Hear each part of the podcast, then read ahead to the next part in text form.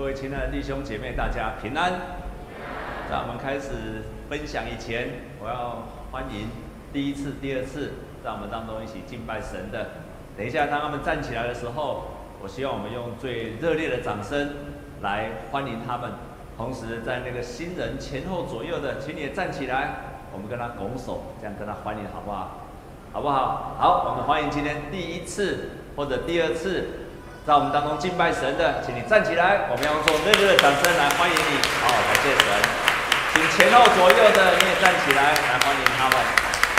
感谢神。啊，我们有很多的新家人在我们当中一起敬拜神。好，我要先报告两件事情。第一件事情就是我们教会的宣教大楼的建堂，现在已经进行到就是要开始申请使用执照啊的阶段。准备进入申请使用执照的阶段。啊，最近啊，新北、台北很多的建案，所以这个的申请常常会受到耽误，所以特别为这个申请使用的执照来祷告，让它可以一切很顺利。啊，我们很感谢上帝，我们的总目标是一亿三千万啊，到今天到上个礼拜，我们已经有一亿一千五百五十几五五十万左右。感谢神一直丰盛的供应我们。我想我们弟兄姐妹也很棒，我们当中不管你或多或少，照自己的能力来奉献，上帝必喜悦，也借着奉献来参与这个事工。我们感谢神很丰盛的事给我们，用最大的掌声把荣耀归给神，赞美主，他是丰盛的主啊！啊，第二件事情啊，这个礼拜我突然接到一通电话啊，就是长老教会有一个总会。那总会的辖下大概有一千一百五十多间的教会，这长老教会在全台湾有一千一百五十多间的教会，有总会就突然打电话给我，然后跟我说，啊，说请我到下礼拜二，在总会年会的时候去受奖，理由是因为我们从呃二零一零年开始，一直到二零一九年，他统计全台湾这个一千多间的教会的受洗的人数的前十名。哎，我们居然进入到前十名，然后他要送给我们有奖金，还有奖牌，啊，虽然我们我们我根本不知道这个竞赛，我们也没有去特别的参加，不过至少收到这个电话是鼓励我们，我们教会长久以来做社区的工作，我们教会长久以来也做啊幸福小组的工作，啊，但是感谢上帝，让我们至少我们没有刻意的参加，不过这个起码是个很好的肯定。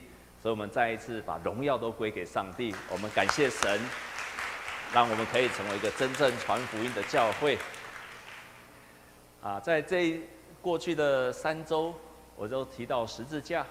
十字架，我有提到第一个，十字架它有拯救的奥秘，它一定会拯救我们，洗净我们一切的罪恶。这是一个奥秘，一个非常难以人的理解能够的奥秘。但是他有这个能力。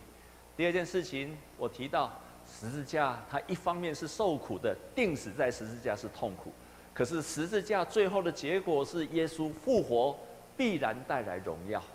所以我们信靠神的儿女开始会受苦，可是我们最后一定会得到荣耀。在上个礼拜，我特别提到十字架会让我们胜过撒旦魔鬼一切的攻击。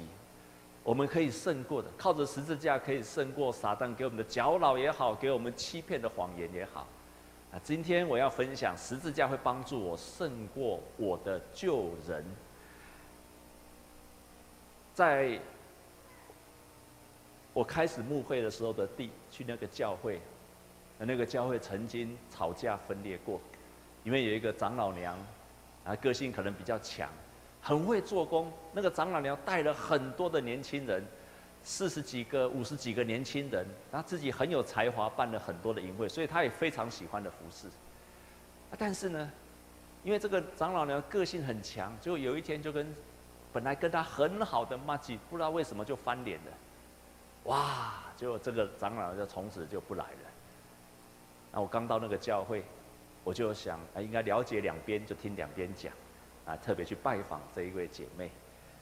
我后来想想，啊，我是一个牧师，所以我应该让两边的人可以一起和好。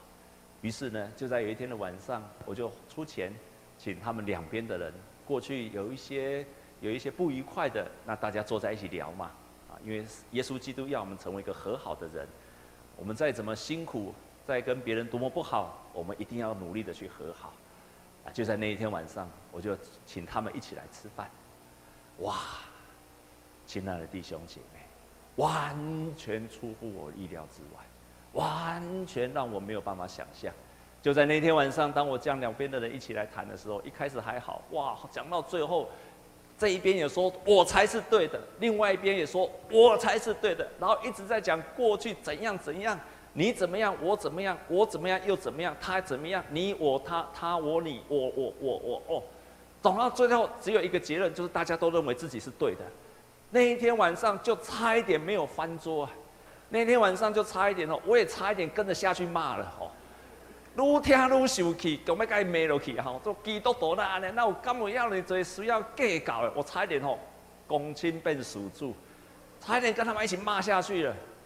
啊，那天回来我有三个，三个很深的感受，一直到今天。第一个感受，教会是基督的身体，可是教会要分裂也很容易。人跟人之间要和好很难，可是要分开、分裂、不和，经常一个事件就造成这种结果。第二件事情，因此我们在教会生活无论如何，我们都要尽力扮演一个和好的角色，尽力扮演在人跟人之间做一个和好的角色。第三件事情，第三件事才是最重要的。第三件事情是比第一件、第二件事情更根本而重要的事，那就是，如果一个人信了耶稣，受洗了，他如果从来没有想要去对付他自己的旧人，那么，那么，他信了耶稣之后，跟一个没有信耶稣的人完全没有什么两样，完全一样。一个人受洗了之后，他如果从来没有想到我要去对付我自己的旧我，旧我不会像你电脑一样，你在上面的东西一个 delete 都不见了，不会的，你不会因为受洗你的旧我 delete 就不见了，没有这一回事。你受洗的是你开始属于耶稣基督，可是你属于耶稣这个耶稣基督这个人是带着你过去的旧我一起信耶稣的。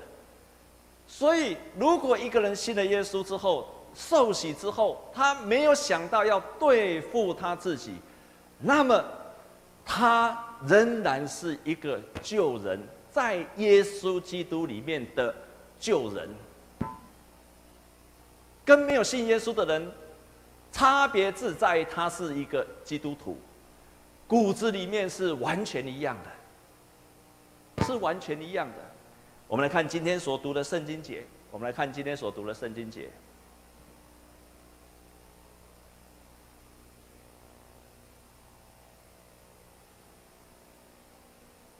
嗨，莫西莫西，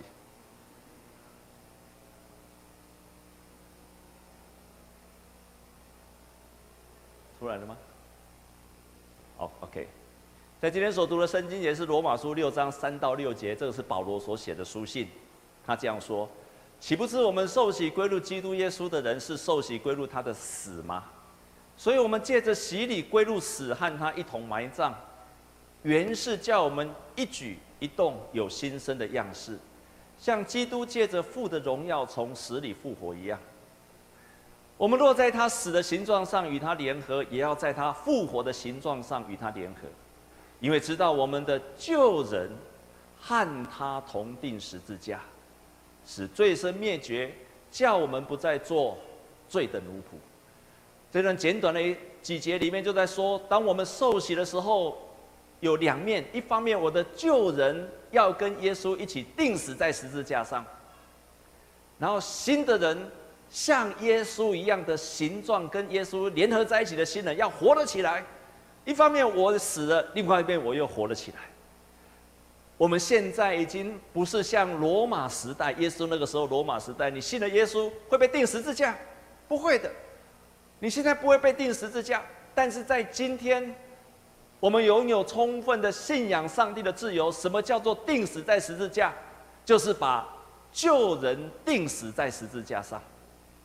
这个旧人有时候我们把它叫做老我，有时候我们把它叫做自我，都是，都是，因为你要把你自己的旧我钉死在十字架，这个是完全不一样的。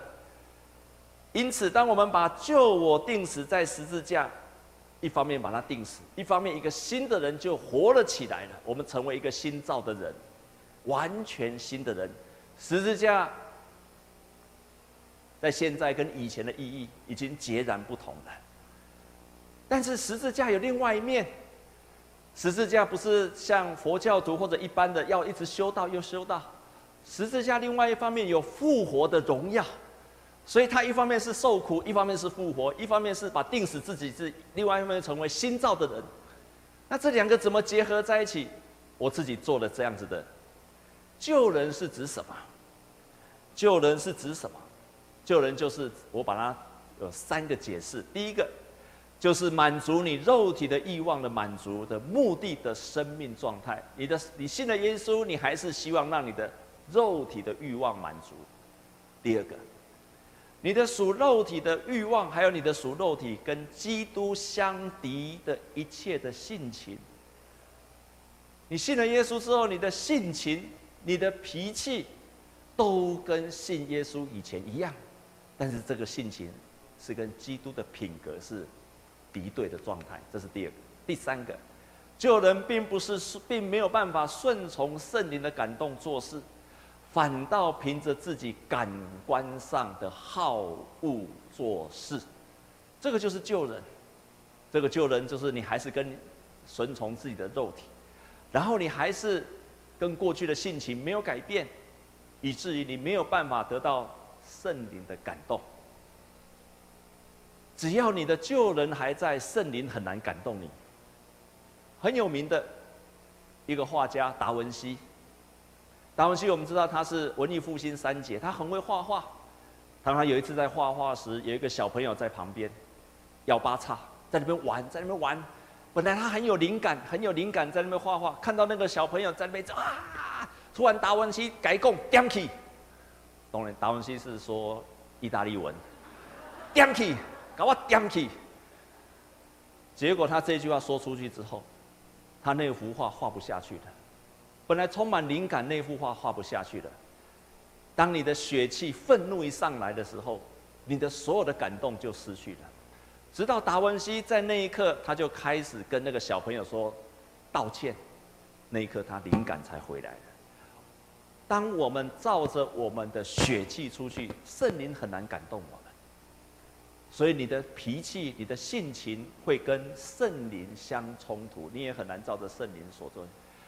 这个问题严重的是什么？我刚刚是用教会的生活做比喻，可是如果这个旧人一直跟着你，会影响你的服饰，会影响你的家庭。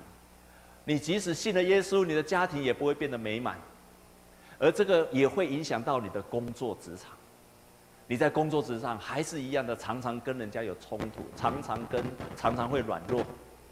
所以这个影响不仅仅是在教会。是全面性的影响你的基督徒的生活，他没有办法让你带来祝福，因为你没有办法对付你的老我。你即使很会服侍，你即使很会服侍，如果这个老我这个旧人没有对付，你会仍然是一样的。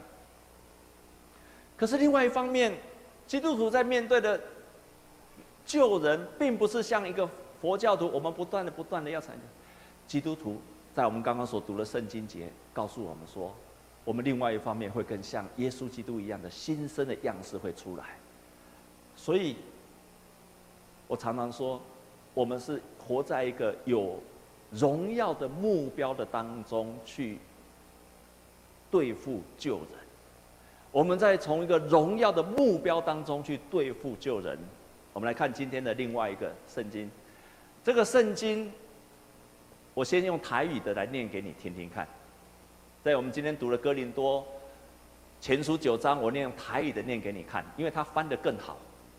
他说：“咱做这个选手，拢有接受严格的训练，因为安尼咱做，咱做是要得到未会，诶，因因安尼做是要得到会败坏的花冠，个咱安尼得到是未败坏的花冠，安尼我走是，不不不是无目标，拍拳毋是在拍空气。然后下面这一段吼，我严格操练家己的身躯，到会当完全控制。我严格的操练我的身体，好让我的身体可以受我的控制。然后我们来看中文的，和合本这样说：岂不是在场上赛跑的都跑，但得到奖赏只有一人？你们也当这样跑，好叫你们得着奖赏。凡教力争胜，诸事都有节制。他们不过是要得能坏的冠冕，我们却是要得不能坏的冠冕。所以我奔跑不像无定向。我斗拳不像打空气，我是攻克己身，叫身服我。恐怕我传福音给别人，自己反被气绝了。这句话说我是攻克己身，刚刚在台语把它翻成我是严格训练自己，好我的身体会当受什么？可以受什么？我们再看在上面。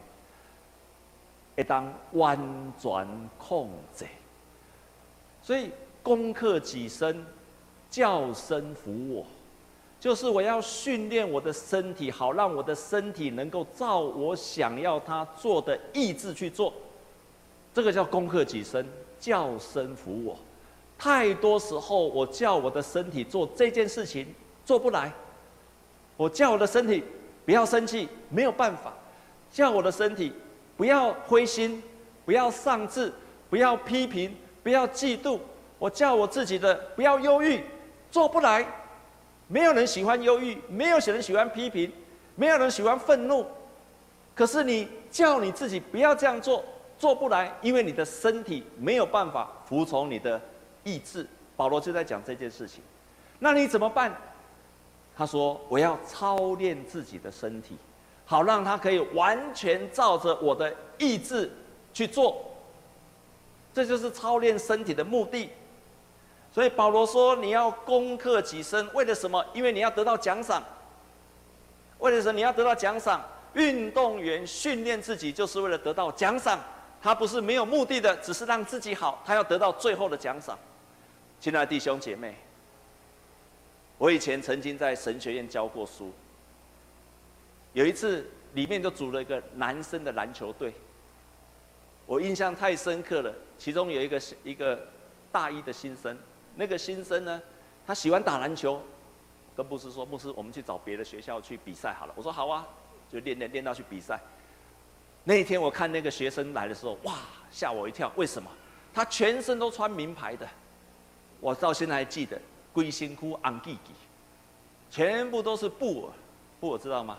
公牛队，公牛队的球衣全身都是红的，然后上面还写个二十三，Michael Jordan，他以为他自己是 Michael Jordan，然后那个鞋子呢，也是 Nike 的，Air，哇，全身穿的，我说我平常没有看你穿这样，穿的就拍，然后呢，球衣也很棒，好，然后球鞋也很棒，全身上下好几，可能要上万了。我印象太深刻了，正式比赛开始了，正式比赛开始了，才发第一球，那一球传出去，他传出去，接下来人家防守他，他就 脚去扭到，第一球连多进攻都还没有，第一球 脚去扭到了，从此以后他那一次从头到尾他就坐在旁边。你平常没有练习，你穿的再漂亮。你的身体不会服从你，你做不出来。你不止做不出来，你还会受伤。哇，那一幕印象太深刻，太深刻了。我永远记得他穿的那件很漂亮的球衣，二十三，后面写着 Jordan，叫身服我。你如果没有操练过的身体，没有办法顺服你。你的身体、你的个性、你的脾气，你信了耶稣，他仍然不会顺服你。你跟旧人一样。很有名的球后台湾的戴资颖大家都认识。这个小戴，他我自己查了一下，他稳居球后的长达一百五十六周，很厉害，很厉害，全世界的纪录，一百五十六周。他有一次开了直播，人家就问他：“我怎么样可以在高雄遇见你？”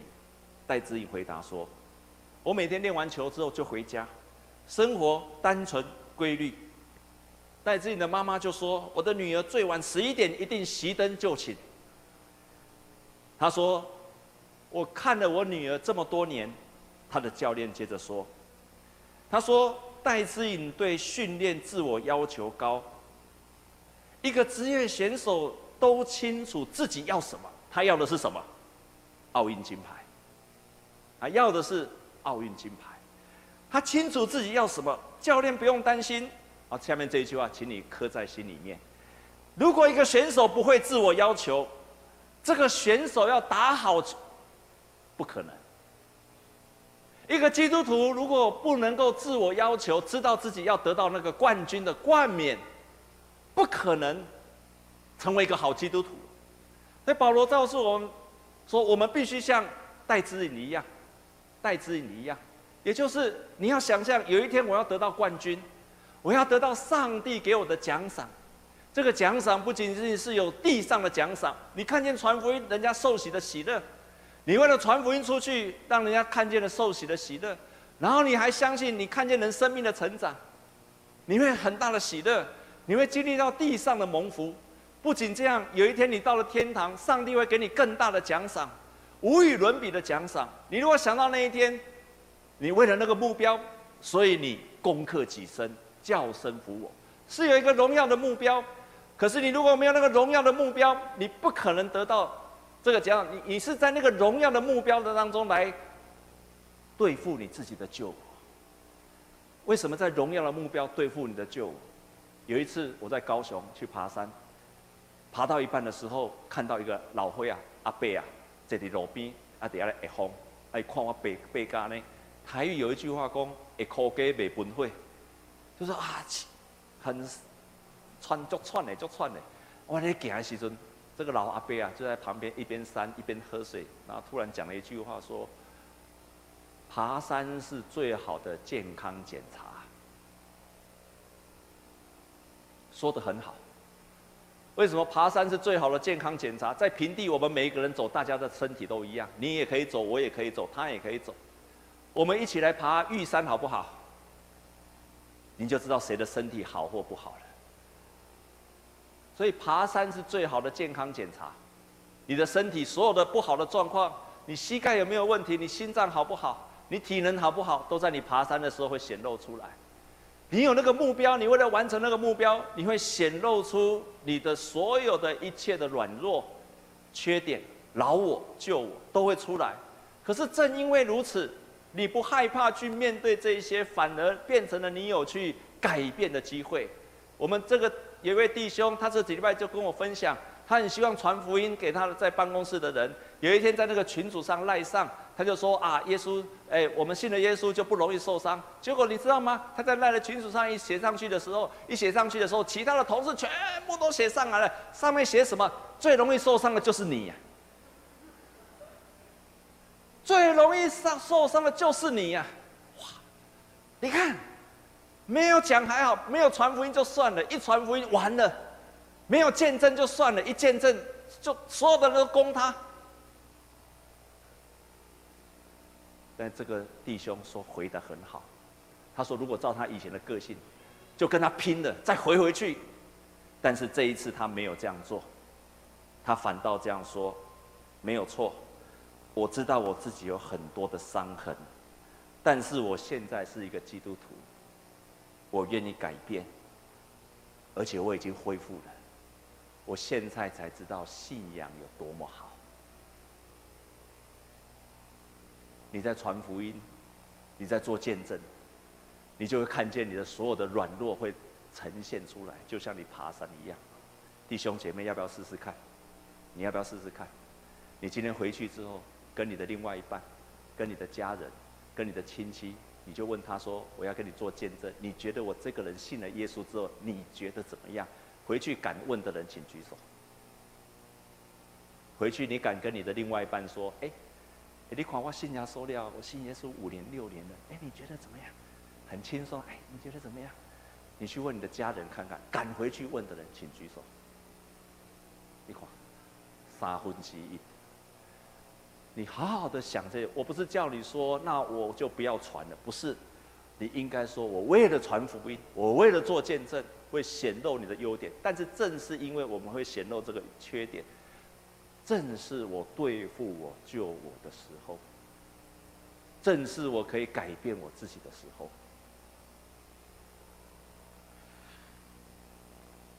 当我们在对付救我的时候，我们可以做什么？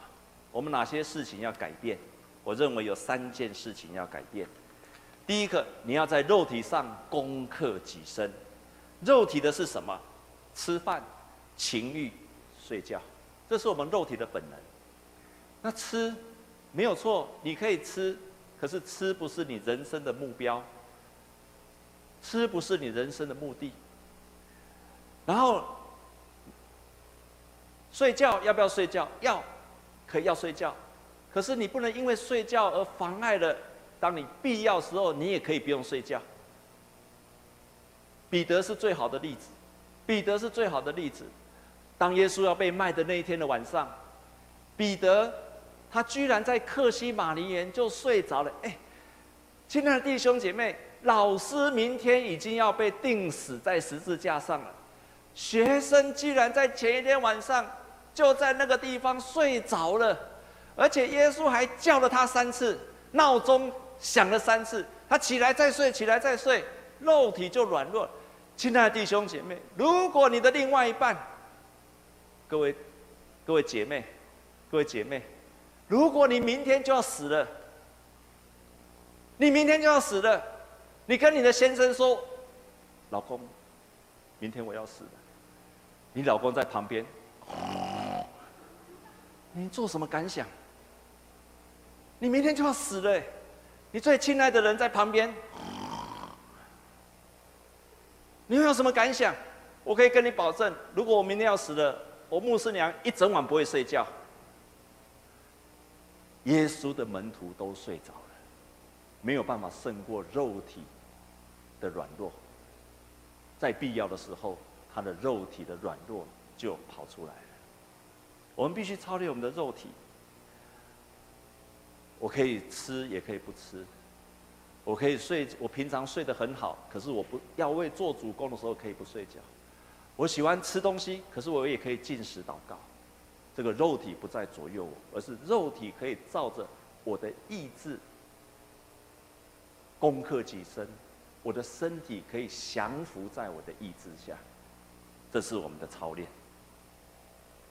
情欲也是一样，我们弟兄常常受到情欲的捆绑。面对到情欲的时候，你可以跳开。你看到那个电脑里面充满很多的，一点进去就进去了。但是你开始操练，我可以跳开，你就得胜了，胜过情欲带给你的搅扰了。第二件事情，我们在性情上变得稳固。当耶稣诞生的时候，玛利亚他的妈妈玛利亚说：“弥赛亚来，骄傲的变成谦卑，软弱的变刚强，有权柄的失去他的位置，饥饿的得饱足，富足的空手回去。”他这句话讲得很清楚：你是骄傲的人，你会变谦卑，你的性情改变了，你的软弱变成刚强了，你本来是容易生气的，变得和平。你开始性情会转变，我们在性情上就变得越来越稳固。圣经当中，彼得是一个性情超级不稳固的人，他跟从了耶稣就热心起来了，看到耶稣受到不公平的对待，他拿刀子要杀人了，可是他一受到威胁，他就逃跑了。耶稣说：“你的名字叫彼得，彼得就是什么？小石子，小石子。”小石子在河中，只要河水一冲来一冲去，石子就滚来滚去，性情不稳定，一下好一下不好，一下热心一下冷淡，性情不稳固。但是复活的基督起来的时候，耶稣跟他讲，耶稣跟他说，有一天你要成为基法，基法是什么？rock，你会成为一个磐石，磐石在河水当中，河水当中有些小石头滚来滚去，河水当中也有大磐石。大石头不会随着河流而滚动，它是一个稳固的人。你的性情要稳固，性情会越来越稳固，你就不会随着事情改变。曾经有一个很有名的诗人叫做余光中，有读过他的诗的请举手。余光中，读过他的诗。你们知道另外有一个人叫做李敖，有听过李敖的请举手。哎，那大家都知道。这个余光中啊，喜欢作诗。那个李敖哦，天天骂余光中，所以李敖很爱骂余光中。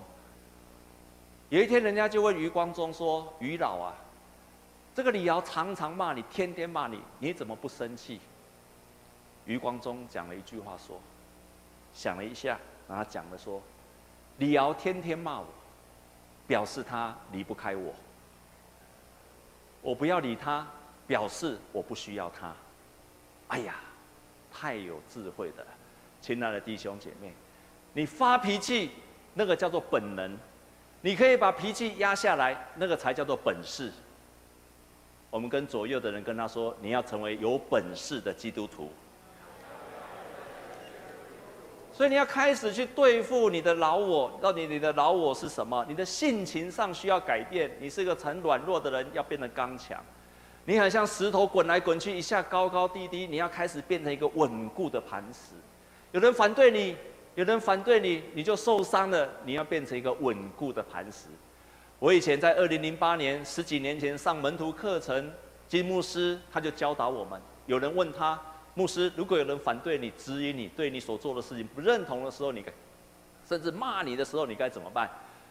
当下很多的牧师在问他，金牧师回答的到今天成为我很大的帮助。金牧师就回答说：“如果有这样一个人在你的身边，你的会友是这样的人，你要做什么？你要更爱他，并且为他祷告。在座弟兄姐妹，你今天试试看，那个你很讨厌的人，冲着你的人，然后一天到晚让你生气的人，你很讨厌的人，你嫉妒的人，反正跟你有仇的人就是了。请你今天回去为他开口祷告看看，做得到的请举手。”做的为他开口，还要提名哦，还要为他祝福哦。你试试看，很不容易。但是我们就是这样来对付我们的老我，我们成为一个稳固的磐石，不因为别人而改变我们自己。我们在说话上也要有节制，好让我们不受话语所改变。我们可以怎么做呢？我们可以怎么做？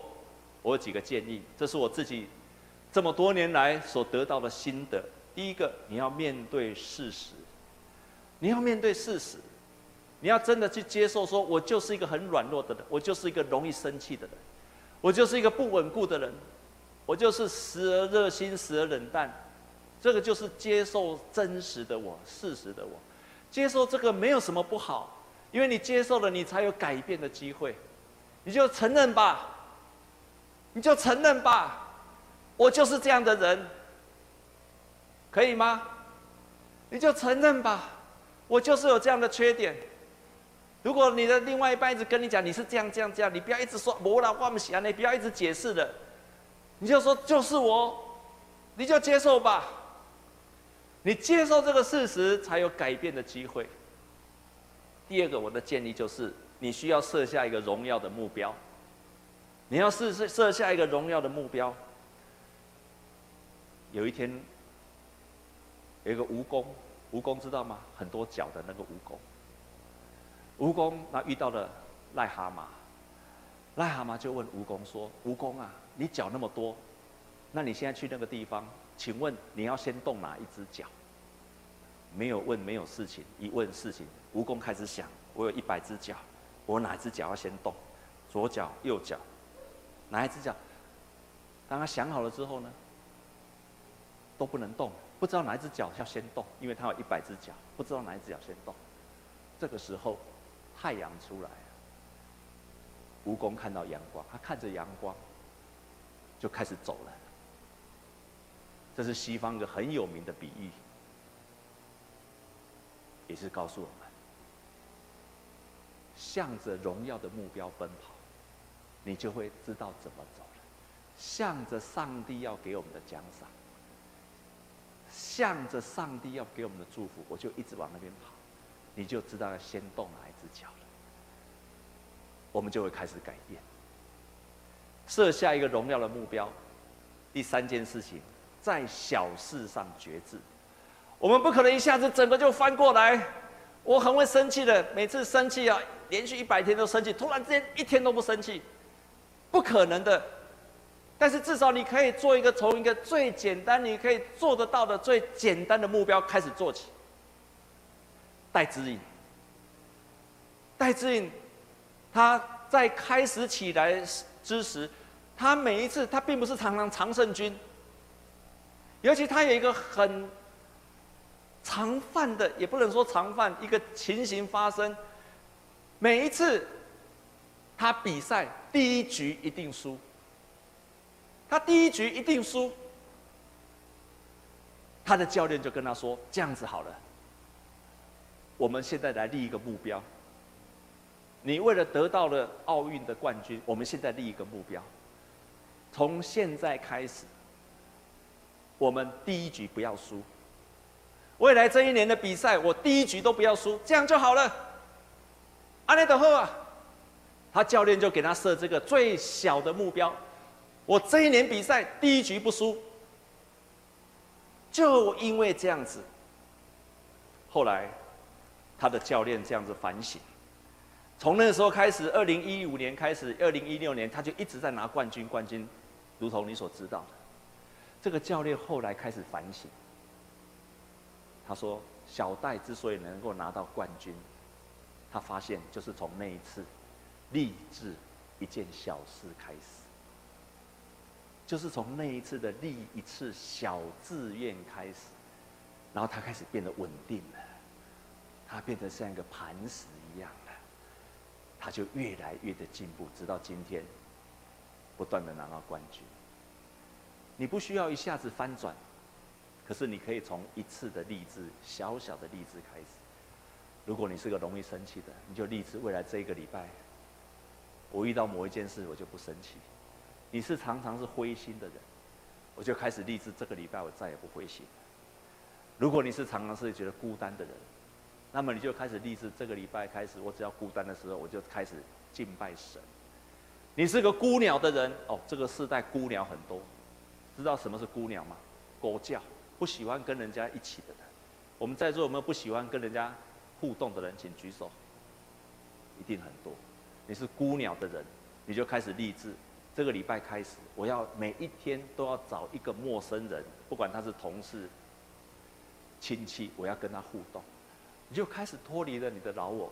还有最重要的是，当我们这样做，每第四个每一天操练，每一天就操练他，你会发现你慢慢脱离了旧我。变成一个新的人，就开始跑出来了。感谢神，感谢神。而且当你立志这样做，圣灵会帮助你，圣灵会帮助你。我以前在台南有一个会友，他受了门徒训练，他跟我说：“牧师，你可不可以跟我？”他是因为很早就离婚了，后来到了六十几岁，觉得需要一个伴，他就跟我说：“牧师，我很孤单，我需要一个伴。”我说好，我如果遇到好男人，教会有好男人，又是同样是基督徒，我就一定帮你找一个。没有想到教会好男人太少，一直找好多年都找不到。弟兄加油，好！